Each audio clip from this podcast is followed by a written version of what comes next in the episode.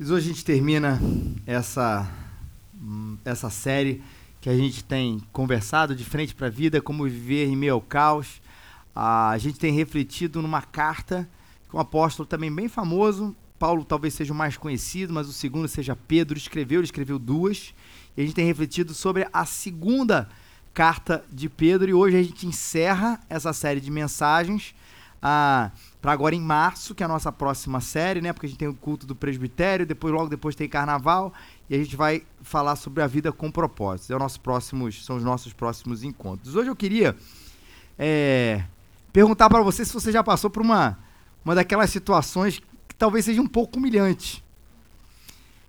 Você já leu às vezes um parágrafo e você olhou para aquilo, leu e releu, e você se sentiu profundamente humilhado porque você não entendeu nada. E aí você percebe que aquele texto não foi escrito por extraterrestres. Ele pode ter sido até mal traduzido, mas ele foi escrito na sua língua, ou traduzido para a sua língua.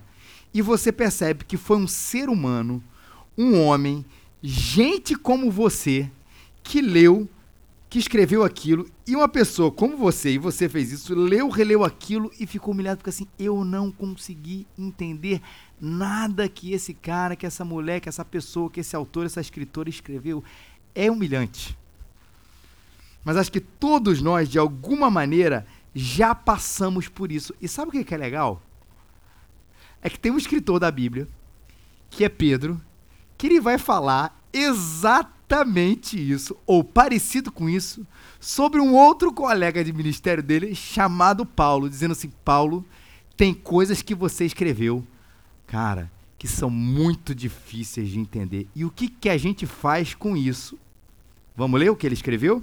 2 Pedro, capítulo 3, versículo 14 a 18. Você precisa de uma Bíblia, levanta a sua mão, a gente vai entregar onde você estiver, tá bom? É, é, no lugar onde você está, para que você possa acompanhar a leitura de 2 Pedro, capítulo 3, versículos 14 a 18. A gente lê na revista Almeida Século 21, a nossa versão.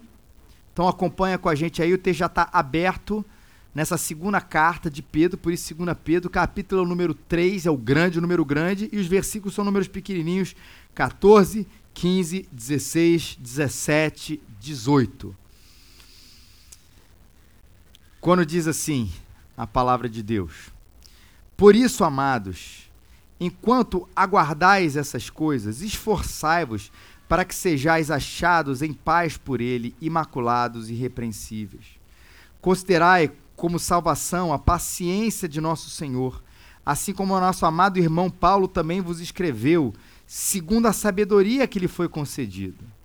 A exemplo do que faz em todas as suas cartas, falando acerca dessas coisas, nas quais há pontos difíceis de entender, mas que os ignorantes e inconstantes distorcem, como fazem também com as demais escrituras, para sua própria destruição. Portanto, amados, Sabendo disso de antemão, guardai-vos para que não sejais desencaminhados pelo engano de homens, sem princípios, vindo a perver, perder a vossa firmeza. Antes, crescei na graça e no conhecimento do nosso Senhor e Salvador Jesus Cristo.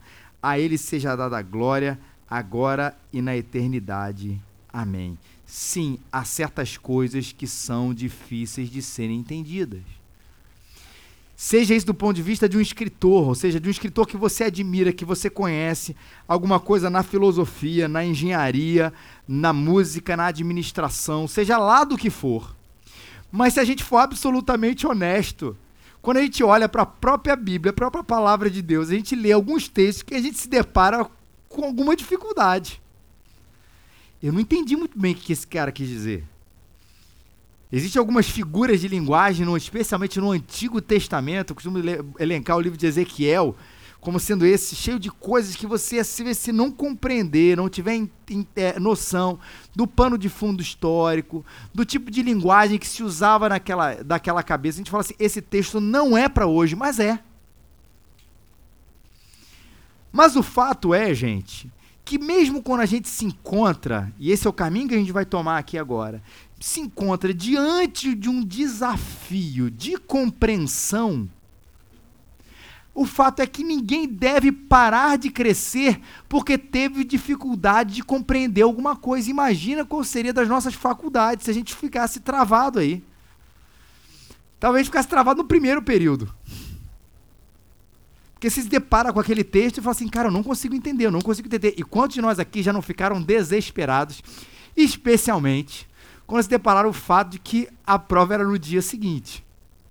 Você se prometeu dizendo assim: quando eu, sair do colégio, eu não vou estudar de véspera de jeito nenhum. Entrou na faculdade e se deparou com as mesmas questões. E uma noite anterior, você vê aquela questão absolutamente complicada e você o desespero triplica porque a prova é no dia seguinte. O que, que você faz? Cara, você vai ter que enfrentar aquele negócio, mas o que, que você não vai fazer ou não deveria fazer, fazer diante disso é desistir.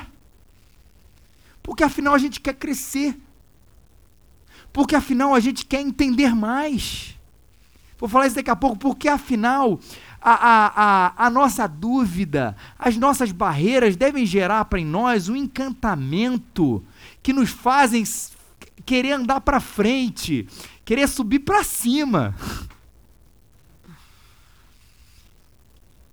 E o que é legal, gente, é que isso deve funcionar também com o nosso crescimento espiritual, do nossa relação com Deus.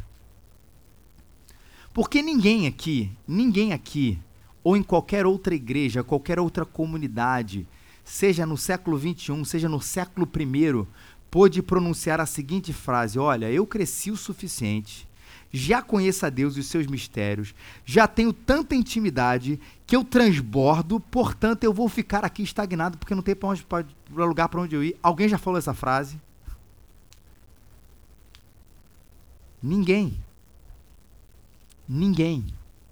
Todos nós na nossa caminhada com Deus, seja você uma pessoa nova nessa caminhada, uma pessoa antiga, uma pessoa que nunca nem caminhou, está assim procurando um ponto de partida, o fato é, saiba que isso é uma caminhada, graças a Deus, sem fim, ou com o fim que é a eternidade. Mas dificilmente a gente consegue é, é, é, abraçar essa ideia do crescimento, da maturidade, essa palavra eu vou usar no melhor sentido, da ambição em saber mais, do conhecimento, quando a gente fala de espiritualidade. Infelizmente, a gente se contenta com o consumo, com a superficialidade de que eu sei esse e esse é aquele ponto, de que eu faço ali aquele meu mínimo frequentando a igreja, faço isso, faço aquilo, quando na verdade o, o, o, estímulo de Deus é, cara, você precisa saber, conhecer, ter mais intimidade, saber mais sobre as coisas de Deus, porque essa, e aí as professoras e os professores do departamento infantil vão me entender, é a grande aventura da vida. Hashtag fica a dica, se você não entendeu essa referência, no dia 24 você vai entender. Mas tem desafios. E o primeiro dele é, prim é o primeiro ponto da nossa mensagem, versículo 16. Pedro diz: Paulo falou coisas que são difíceis de entender.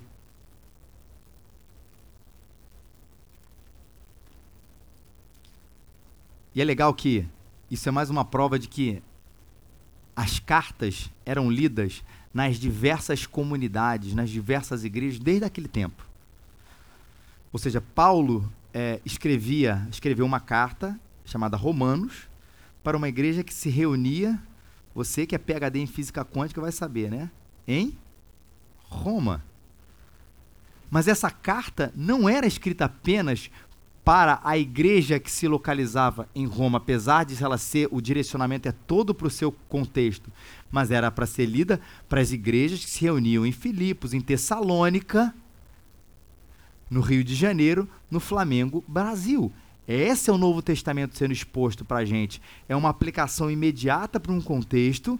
Paulo escreve a carta dos Romanos para a igreja de Roma, mas ela tem uma aplicação geral para todos os cristãos de todos os tempos.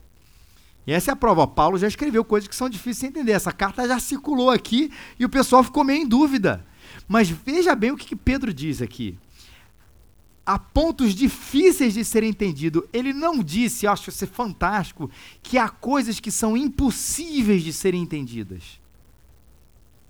Difícil é uma coisa, impossível é outra. E é aí que é o momento que eu disse lá no início que essa dificuldade não deve gerar em nós um afastamento, mas deve gerar em nós um encantamento.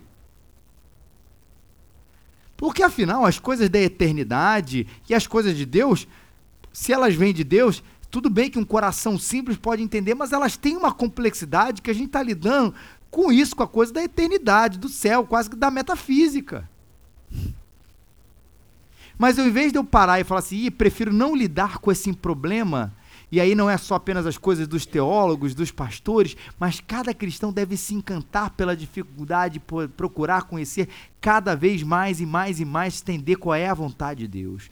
Mas olha que coisa interessante. Se por um lado Pedro vai dizer que há coisas difíceis de serem entendidas, ele não diz que todas as coisas que Paulo escreveu, todos os escritos dele que circulavam na igreja naquela época, eram difíceis de serem entendidas, porque na verdade a maioria das coisas são fáceis de serem compreendidas. Eu gosto muito do versículo 15. Considerai como salvação a paciência do nosso Senhor, assim como o nosso amado irmão Paulo também vos escreveu, segundo a sabedoria que lhe foi concedida. Pedro vai dizer, falar que por um momento tem coisas que foram complicadas de serem compreendidas, mas outra vez ele vai citar Paulo para uma coisa que era de conhecimento de todo mundo. Por exemplo, a questão da volta de Jesus, na verdade, da paciência de Deus para, e a gente viu isso na semana passada, para que as pessoas pudessem conhecer a salvação de Deus. Qual é a história da paciência aqui? é louvar a Deus, agradecer a Deus que Deus estava sendo paciente, ou seja, ele não, Jesus não veio, morreu, ressuscitou e dois dias depois ressuscitou, voltou de novo, 40 dias depois ele ficou aqui, depois ele subiu aos céus e uma semana depois ele voltou para resgatar. Não. Jesus veio, nasceu, morreu, ressuscitou, ficou aqui com a gente durante um período, voltou aos céus e um dia voltará. Ele fala assim: que bom que Jesus não voltou rapidinho, porque é da paciência, porque ele está ocupado em esperar que as pessoas cheguem ao conhecimento dele, cada um no seu tempo, cada um na sua hora, mas Deus há de salvar a todos que confessarem. É muito importante essa frase. Todos que confessarem Jesus Cristo como seu único Senhor e Salvador. Hoje a gente estava falando sobre essa história de salvação ali na classe dos novos e sempre bom a gente relembrar o óbvio, maravilhoso. Eu usei até um exemplo eles hoje. Fala, salvação, peraí, que história é essa?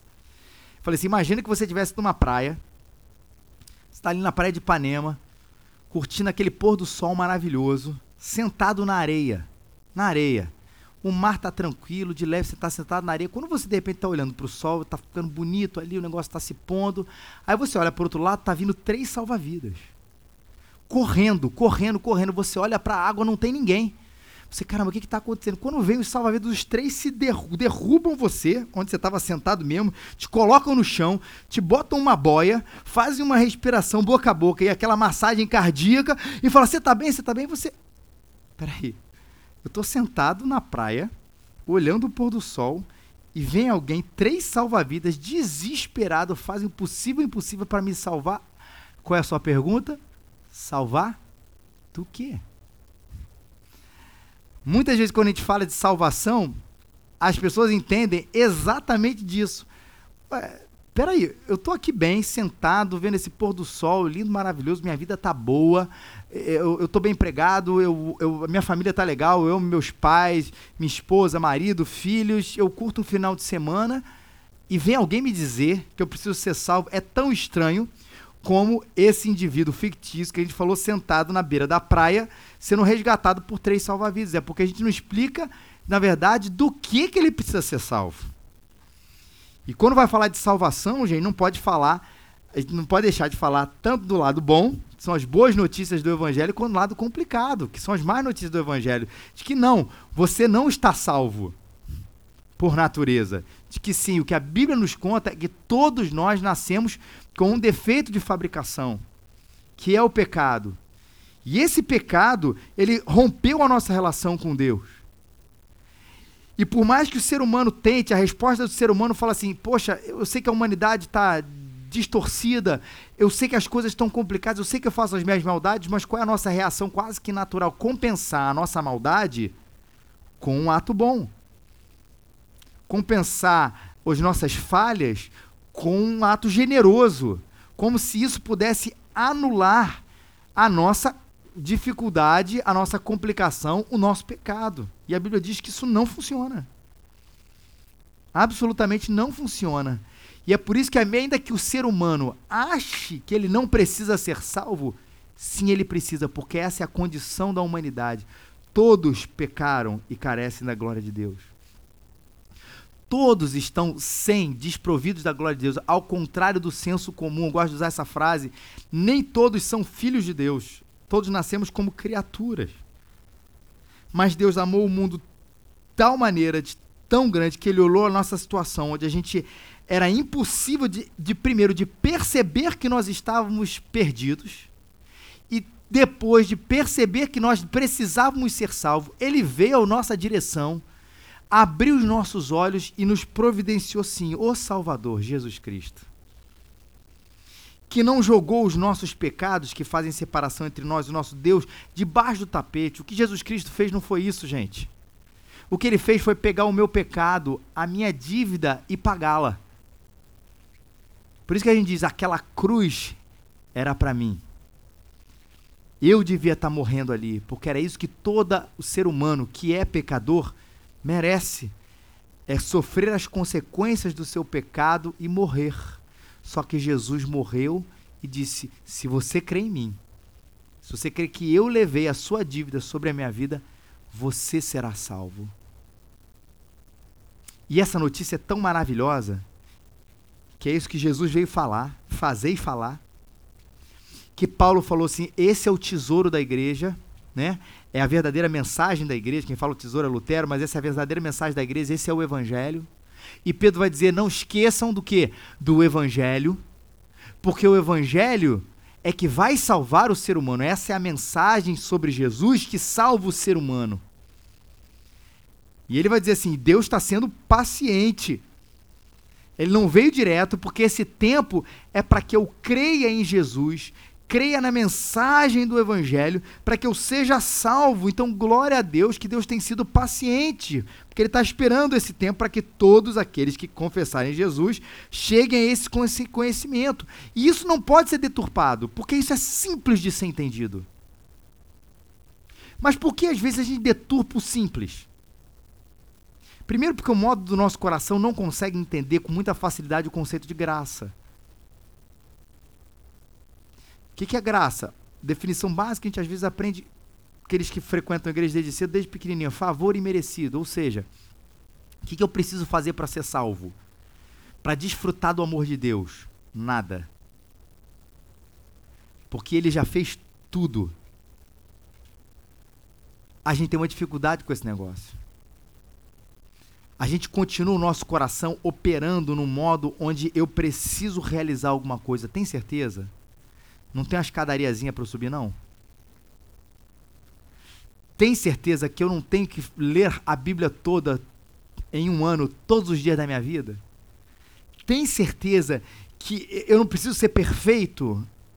E por mais que o conceito de graça seja lindo, ele é difícil de ser vivido, é difícil a gente se assentar nesse conceito de que sim, eu sou salvo pela graça. De que sim, eu posso levantar, eu posso ter sido um miserável essa semana, eu posso chegar domingo, conversar com Deus, falar com Deus e ter toda a liberdade de estar com Ele, de ouvir a Sua voz, de desfrutar da Sua presença, porque o que me qualifica a estar na presença dele, a conversar com ele, não é nada que eu fiz, é o que ele fez por mim. Ou esse conceito a gente distorce porque a gente não aceita ele. Lá no fundo a gente quer a nossa parte. E qual é a minha parte nessa história? Ou a gente distorce ele porque a gente aceita para nós, mas não aceita para o outro. Quando vem aquele inimigo, público ou pessoal, que um dia é transformado, é atingido pela graça, a gente lá no fundo quer que haja, um, quer que aconteça uma reparação por parte daquela pessoa. Não que não deva ser uma parte de uma reparação do ponto de vista humano. O melhor exemplo disso na Bíblia se chama Zaqueu. Homem pequenininho. É o famoso corrupto da Bíblia. Bandido no sentido do corrupto. Roubou a população. Ele um dia tem encontro com Jesus. O coração dele é transformado. Ele não precisa fazer mais nada para ser salvo. Mas ele diz: Cara, eu roubei, eu vou restituir quatro vezes mais daquilo que eu fiz de errado não para ser salvo, mas quando a graça entra no coração da gente, a gente fica mais generoso, a gente é mudado, aquilo que nos aprisionava, no caso de Zaqueu é dinheiro, se torna, deixa de se tornar um ídolo, e a gente começa a dar, a, a fazer, e a, a vender, a distribuir de uma maneira liberal e generosa. Não por troca, mas por consequência desse amor maravilhoso que acontece dentro da gente. Só quando chega para um Zaqueu dos nossos tempos, ou qualquer outra pessoa, como diz que seja às vezes um inimigo pessoal, não apenas público, como Zaqueu era, a gente não gosta muito do conceito de graça e a gente distorce.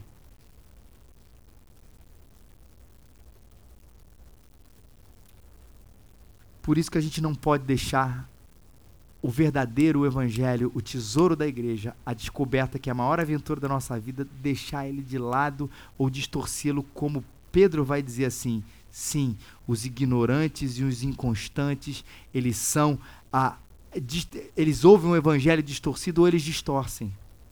E aí caminhando com o nosso texto.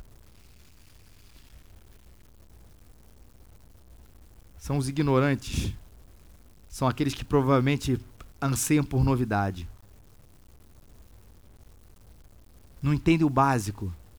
O evangelho é fácil de ser compreendido.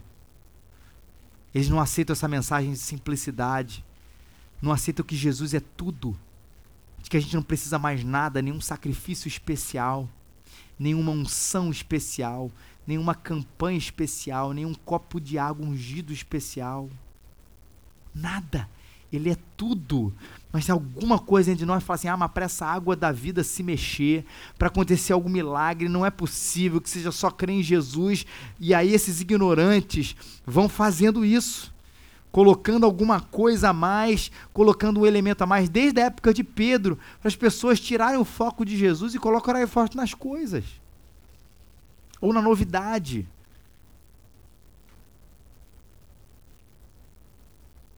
Ignorantes e são os inconstantes. 2 Pedro 2,14 vai falar que aqueles que são os olhos cheios de adultério, insaciáveis no pecado, engodando almas inconstantes, tendo o coração exercitado na avareza, filhos malditos, iludindo alma inconstante, aquela pessoa que não tem uma certeza firme, gente que é levada pela culpa, gente que é levada pelo desespero, gente que é acreditado, mais uma vez, que uma nova unção, uma nova igreja vai resolver a sua questão. Pedro vai firmar é o arrependimento, é a confiança no Evangelho, é a confiança em Jesus que faz as coisas mudarem. Não deixa de acreditar nisso, porque isso é simples de ser entendido.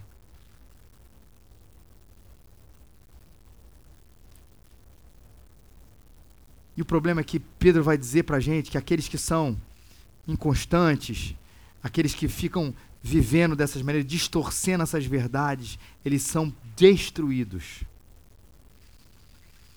É para sua própria ruína. Quem entra por esse atalho da novidade, da inconstância, no ensino ou aprendendo aquilo como uma verdade, acabam indo para o abismo. Porque tudo que tira a gente do foco que é Jesus, do foco que é o seu evangelho, acaba a gente levando para lugares onde a gente achou que ia ser paradisíaco, mas era uma furada. E qual é a nossa postura? Que Pedro vai dizer assim para a gente: primeiro, se guarde, guardai-vos. No desespero, qualquer porta serve, não faça isso. No momento de desespero, não acredite na unção milagrosa. No momento do desespero, não acredite que precisa de alguma coisa além de Jesus na sua vida para ter um caminhamento XYZ. Se guarde. E é uma tentação, gente, para todo mundo. Que eu vou esquecer. Na minha adolescência, que eu também uma vez passando aí por algum tipo de crise ou precisando de algum tipo de resposta. Estava saindo da minha antiga igreja, da igreja na minha época, peguei o metrô do metrô, ia pegar um ônibus para ir para casa. E quando eu saí do metrô na estação final, onde eu ia sair, eu vi uma dessas igrejas doidas ali na porta, uma enorme. E a gente ficava firme no evangelho. Mas eu falei assim, pô, tem um cultinho do milagre aí acontecendo. Aí você fica assim, não vai fazer mal. Eu devia ter lá meus 16, 17 anos. Acho que eu vou entrar nesse lugar. Não entrei, graças a Deus. Mas lá dentro bateu um negócio que poderia assim, hum, ia entrar num negócio, numa estrada que ia me afastar do verdadeiro Jesus Cristo. Que me guardou naquela época e me guarda até hoje. E de quem eu não precisei de mais nada e de mais nada adicionado à sua mensagem. Ela foi suficiente guarda o seu coração, você vai ficar tentado, você vai querer uma profecia a mais, você vai querer uma unção a mais, você vai querer um reteté a mais, você vai querer alguma coisa. Lembre-se, confissão, arrependimento, fé no Jesus que fez tudo por você, mas isso é a sua defesa. Mas qual é a atitude de ataque diante disso tudo? É crescer. É o grande tema aqui da nossa mensagem. Sim, eu me guardo para que essas flechas não me atinjam, mas eu também quero crescer, conhecer mais a Deus. E conhecimento na Bíblia sempre é isso, gente. Conhecimento não é apenas a, a de, decorar a Bíblia, ou conhecer cada pormenor. Conhecimento na Bíblia também passa por esse conhecimento intelectual, mas é uma experiência que gera comunhão, não é absorção dos fatos.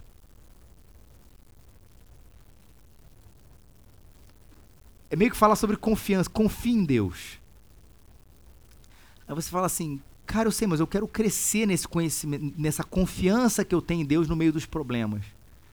Me explica qual é o fato novo que eu tenho que lidar para você entender que você precisa confiar em Deus. Nenhum. Confie em Deus é uma frase que é suficiente para intelectualmente fazer você acreditar que você precisa confiar em Deus. Entenderam o que eu querendo chegar? Se for absorção do, de um conceito, se você nunca entendeu aqui que precisa confiar em Deus, está aqui, gente. Confie em Deus. Pronto. Só que o que, que vai gerando essa confiança dentro de nós? O que, que vai gerando a gente a certeza no meio da incerteza? O que, que vai gerando a gente intimidade no meio, às vezes, do momento que você está frio? É essa comunhão com Deus. E isso é crescimento. Quando você busca ele no seu quarto, quando você lê a Bíblia, quando assim você se debruça num livro e conversa com ele, parece que você vai sendo tomado de uma verdade que você já sabia aqui, mas você como um todo não vivia aquilo de verdade. E é isso que Pedro e tantos outros escritores da Bíblia estão falando para a gente. Claro que você precisa conhecer a sua a doutrina, claro que você precisa conhecer os fatos, cara, mas você precisa não apenas absorvê-los, mas ter uma comunhão com ele para que aquela simplicidade se torne profunda no seu coração.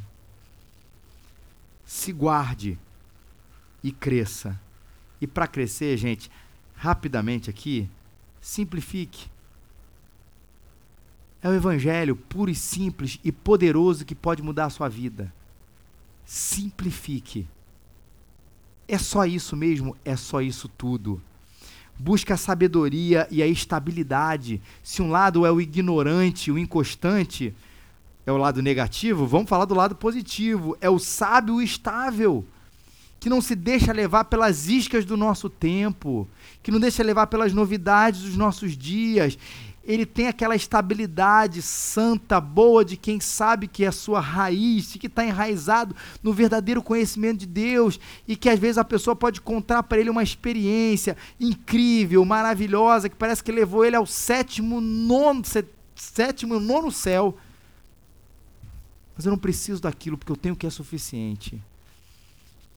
Estabilidade, sabedoria, toma cuidado, porque todos nós podemos cair. E conheça a sua falta. Porque todos os dias a nossa falta vai levar a gente a entender que a gente precisa de mais graça, de mais conhecimento, de mais Jesus.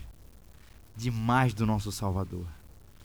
Quando a gente se torna arrogante e a gente não percebe aquilo que nos falta, que a gente não percebe os buracos, os pecados e as falhas, a gente se torna tão autossuficiente e mais uma vez a gente rejeita o evangelho e entra no legalismo, na religião.